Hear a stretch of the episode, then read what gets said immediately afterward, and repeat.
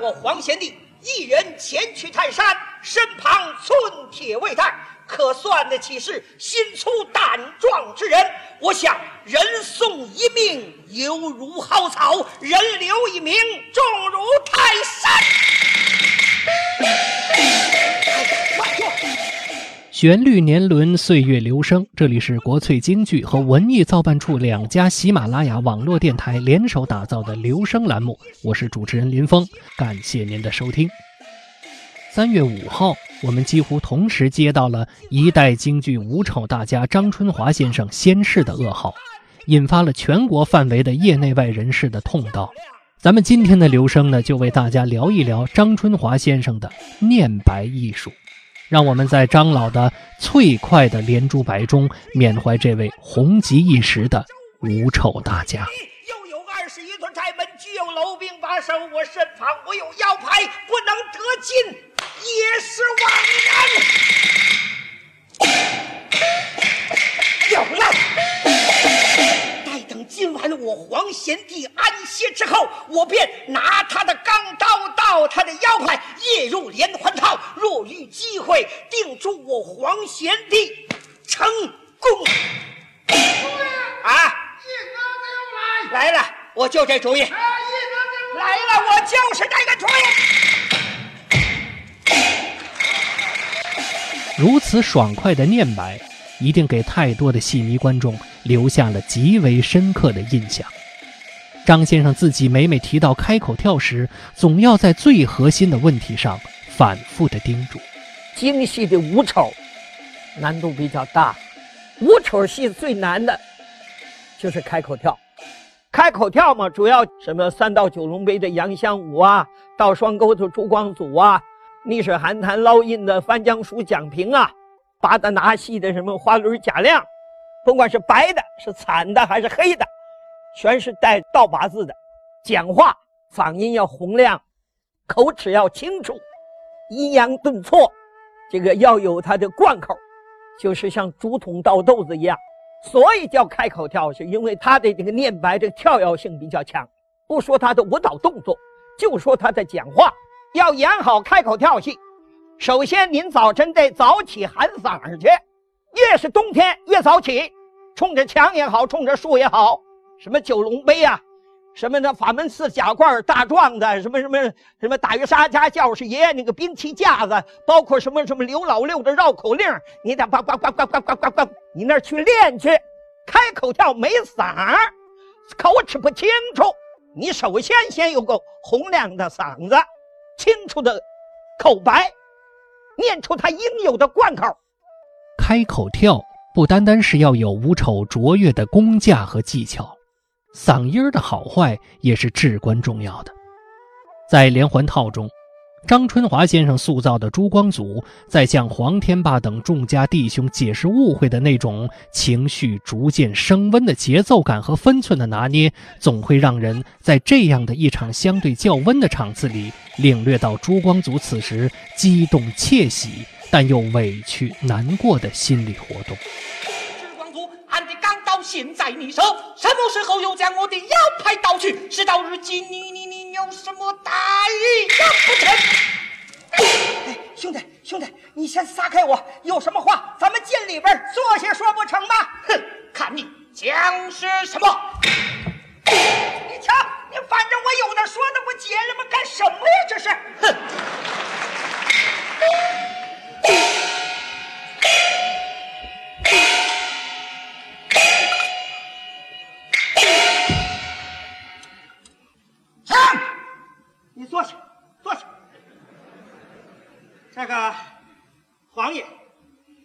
少时山下必是较量，那窦尔敦若不胜于你呢？情愿行驰于马，随我等到官认罪啊！那是当然的了。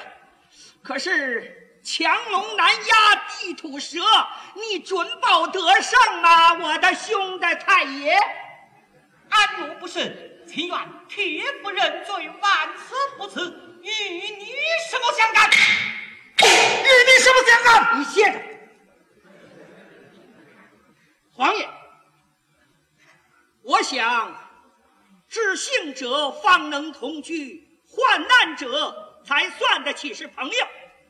实不相瞒，昨晚你安歇之后，我拿了你的钢刀到你的腰牌，夜入连环套。我想先探听个动静，就是与那窦尔敦比试较量，也好做一准备。哎，适逢凑巧，窦尔敦命人与他备酒。我将五谷鸡鸣、麻人散与他下在了酒内，麻的窦尔敦人事不知。那时我本当一刀将他杀死，念他与我死去的黄三叔俱是老不蛋的英雄，我不肯暗害他的性命，我这才将贤弟你的钢刀与他插在桌案之上，换来他的护手双钩。二日天明，他的药性一退。那窦敦看见贤弟你的钢刀，管教他魂飞胆裂，一世英名，惧怕贤弟你。哎，事情是哥哥我做的，要叫兄弟你露这牌子脸，你看好是的不好呢？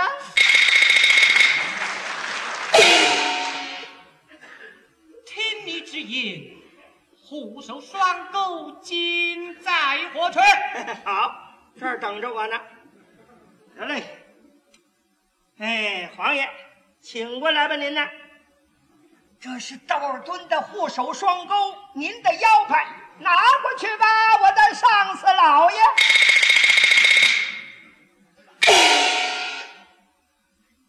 吉人说：“皇爷，当初李家店比武之时。”可是此物，正是此物，好好收起。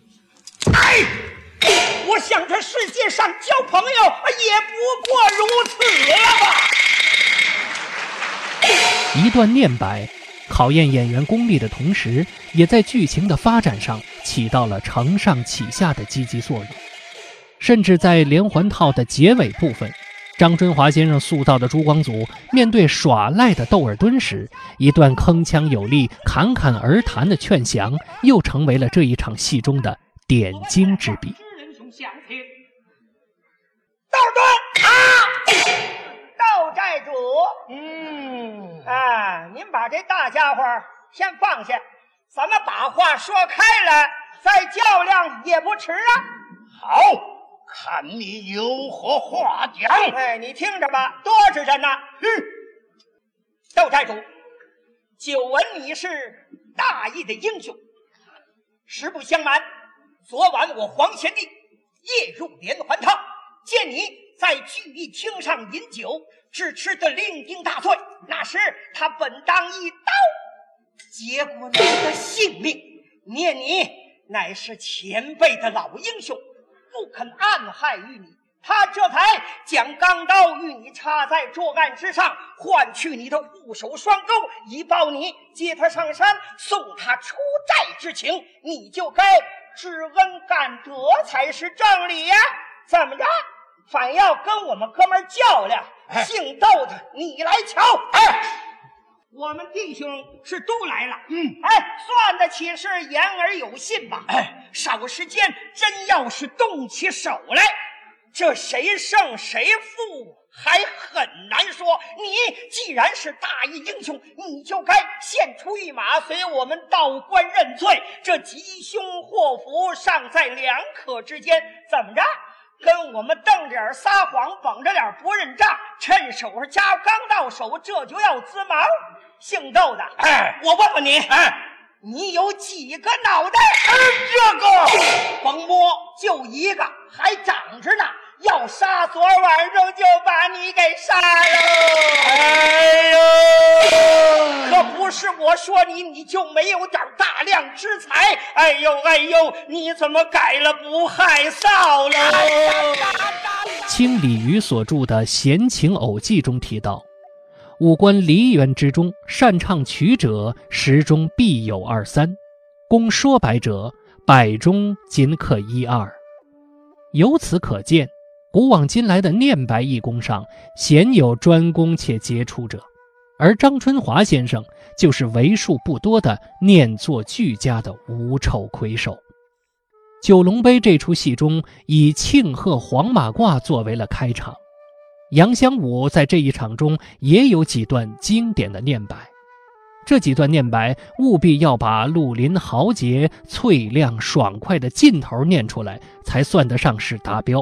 要是能把这场文戏念火了，那就为后面的武打起到了预热的效果。因此，业内众所周知，这出九龙杯最难的，恰恰就是这场靠念白吊印的文戏。所以，用九龙杯这出戏来检验一个开口跳是否及格，是再合适不过了。你小子这话不是这么个说法。你夸你三叔金标到处扬名，前者又在北京南海大红门标上猛虎圣上有罪不加，反赐八宝绣龙黄马褂啊！这是你们爷们露脸了。可在座的众位英雄，谁人不知哪个不晓啊？何用你在酒席前这么夸了夸奖了又奖？我说你，你这是要干什么呀，我的孩儿啊！嚯不是这样讲，想着绣龙黄马褂，哼，此物。众位英雄，你们哪个有？谁人相信？以小子看来，在座的众位英雄，俱都是无能之辈。啊！金川，你想这话越说越长了。你说什么？在座的却是无能之辈。据我相武看来，在座的却是山南海北、水旱两路的英雄。这里若有我辈英雄恼一恼，献出了皇家国宝，一来羞愧三太，二来对你脸上无光，那功夫就是你狗日的也吃罪之不起呀！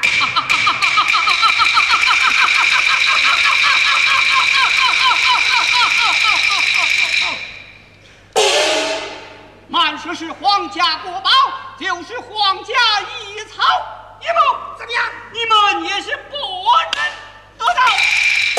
金川，你可知强中自有强中手？这能人背后可有能人呐！未必有能人。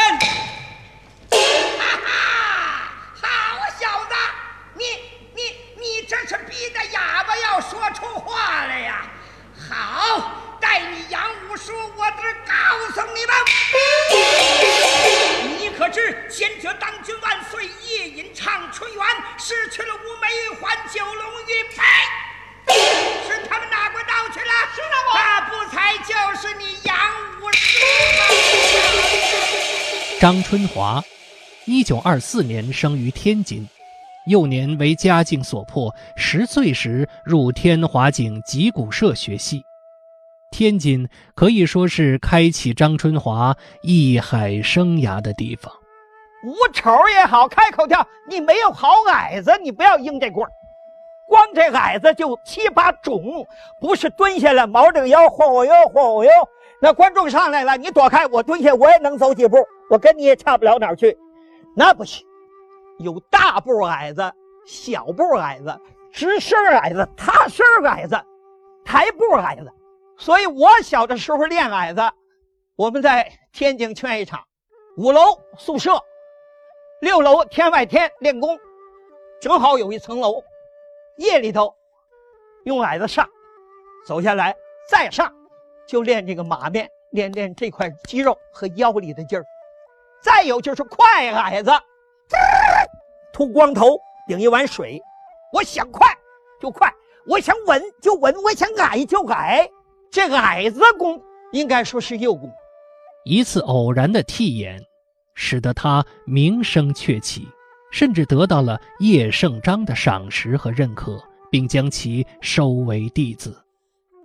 每每提到叶先生，张春华总要以“我最最亲爱的、珍贵的”等一系列词汇来表达他对叶先生的思念和尊崇。我的叶老师，他之所以成为无丑大师，是令人折服的。他的演戏是一人千面，他不是挤鼻子弄眼儿，你不乐我隔着你，他一切从人物内心出发，他的念、他的动、他的表演，都是人物的需要。我就记得叶老师给我说道讲，小栾子一换手，嗯，就这么一站，他拿着把扇子，他给我往下捋，就是说不能让你打弯儿。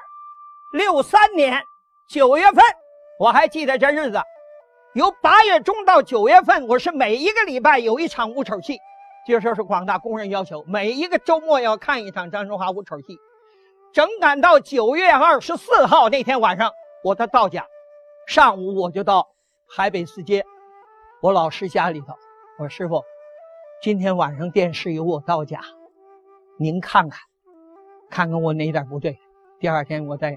请您跟我说，晚上他看了，二十五号我到家去，早上午我看了，你再走走出场，哎，啊嘿，抬抬抬抬抬抬抬抬抬抬抬，你这个腿怎么站那么直啊？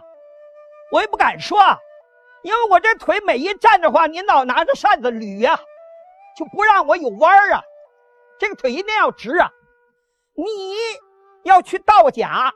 夜间路上出来，你要尽量缩小目标啊！这个腿不能站直啊！这一出戏，整个得存着腿呀！你怎么站起来了？我心里暗暗的高兴，有道理呀！你站这么直，你的目标多大？把尽量缩小啊！这老先生啊，他也在不断的实践产生理论，理论在指导这个实践在提高，啊，就是说他也在变。深得叶先生艺术精髓的张春华，一直在探索着自己的艺术之旅。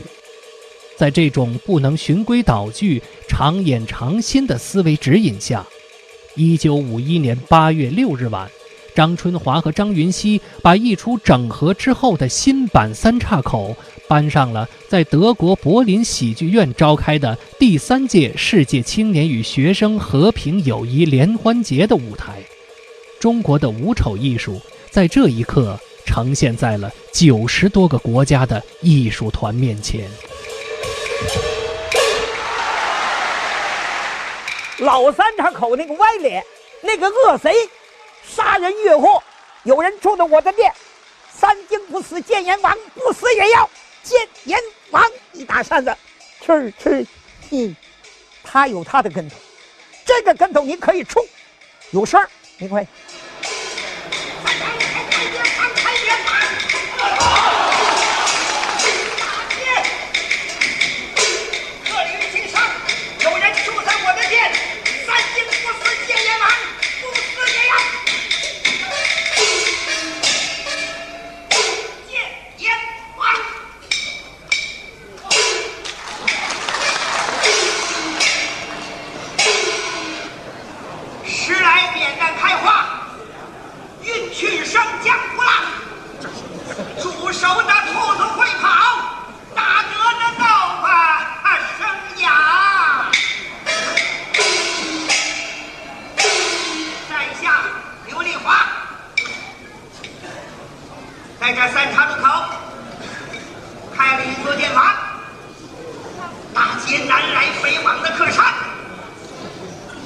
这几日大雨临门，没有什么上门的买卖。今日天气晴和，不免唤出老婆，挑起幌子做买卖。老婆哪里？老婆哪里？打！新三岔口不行，新三岔口这刘丽华，你看他那个扮相，俊俏。你瞧白鼻子，只能轻，只能快。能迟钝，不能有声音，还得有工架。啊嗨！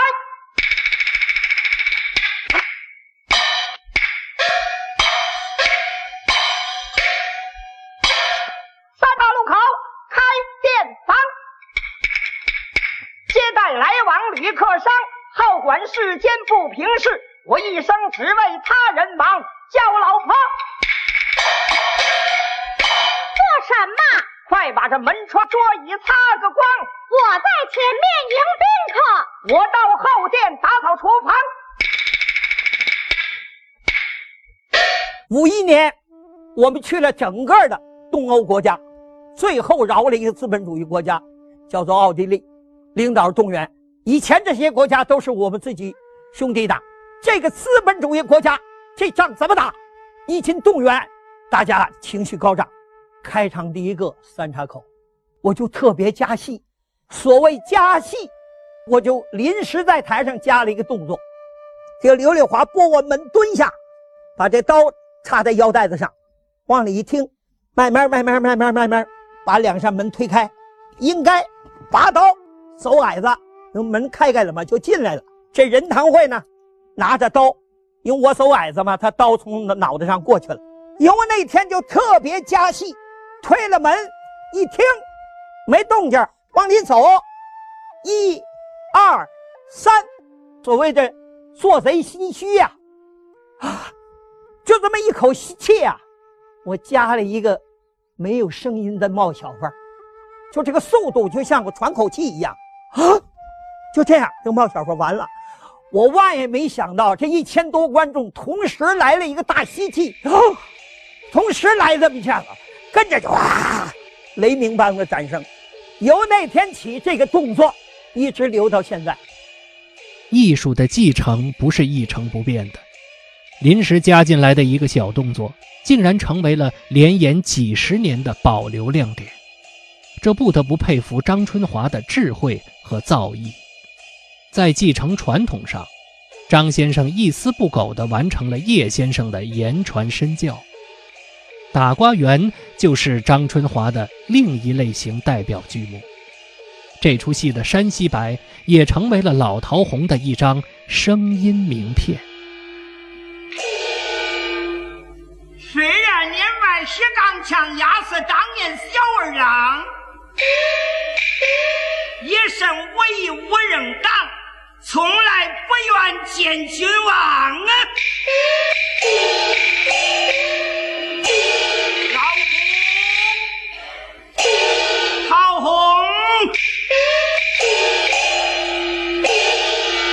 所生二男一女，长子陶龙，次子陶虎，小女三春。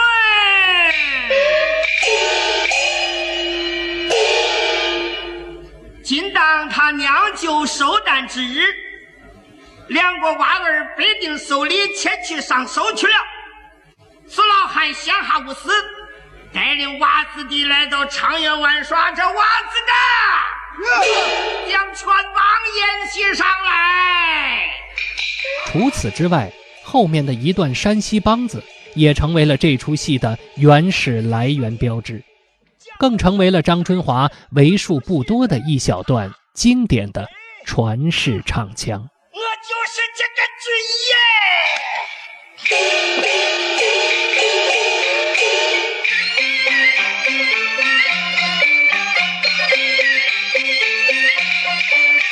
老头红爷和汗，我打了半晌。这孩子力大无比，性情自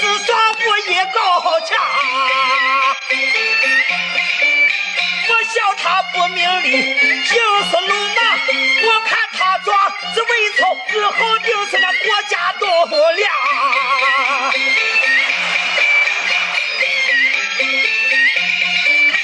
我把他在家中对他演讲，讲三寸须，他哈哈哈气死李壮。听到了山西白。想必大家也同时想到了张春华的另一出大刀阔斧并且改革成功的剧目《徐良除霸》。徐良出世，同类的人很多，同年纪的，什么小侠爱虎、丁兆兰、丁兆慧、白玉堂的儿子白云生。这这要表现的太多了，因为他是本着这个小武艺那么写的，接近三个钟头。可真正轮到徐良，他的戏被别人占据很多，说把他改成了一个叫徐良除霸，离开妈妈，离开家，奔襄阳找徐庆找父亲去。路上碰见了个恶霸，这个恶霸厉害，就是高谢。啊，欺压老百姓啊！啊，那么就其中这一段，我加了一个，离开家以后，在这个大自然环境，他有点抒情，骑到马上，啊，山上的瀑布啊，啊，这个这个，这青山绿水啊，啊，鸟语花香啊，啊，通过唱，通过表演。充分的表现这个这个徐良在马上。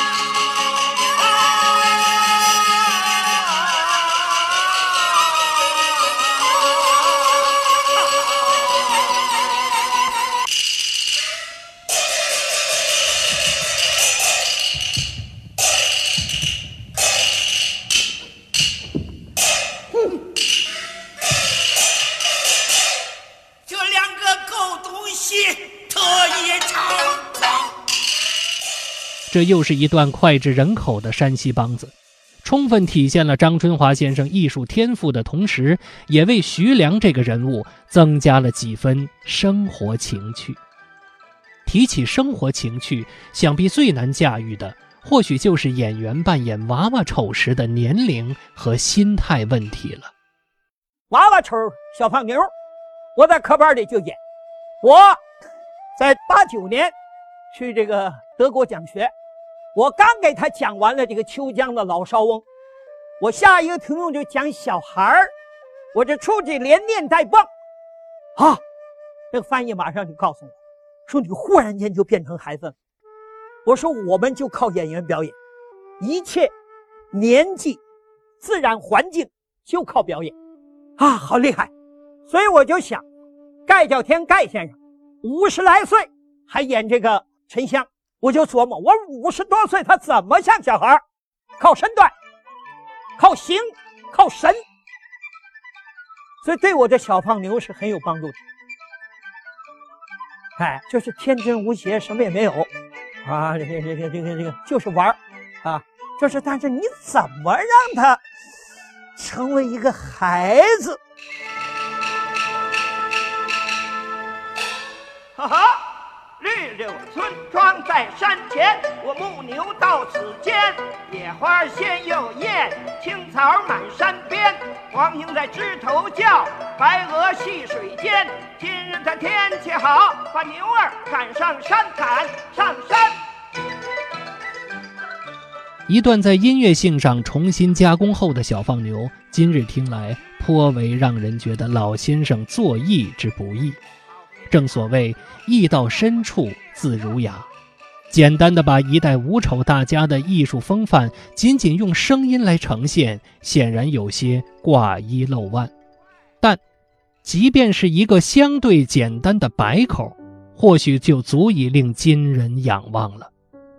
每当有一位大家的不幸辞世，几乎全民都在悼念和追忆。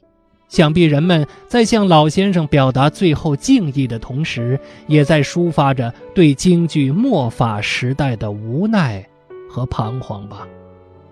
祝愿张春花先生一路走好。这里是国粹京剧和文艺造办处两家喜马拉雅网络电台联手打造的留声栏目，也欢迎您及时添加关注，收听接下来的精彩节目。文艺造办处的公众号上也将同步更新。我是主持人林峰，咱们下一期节目再会。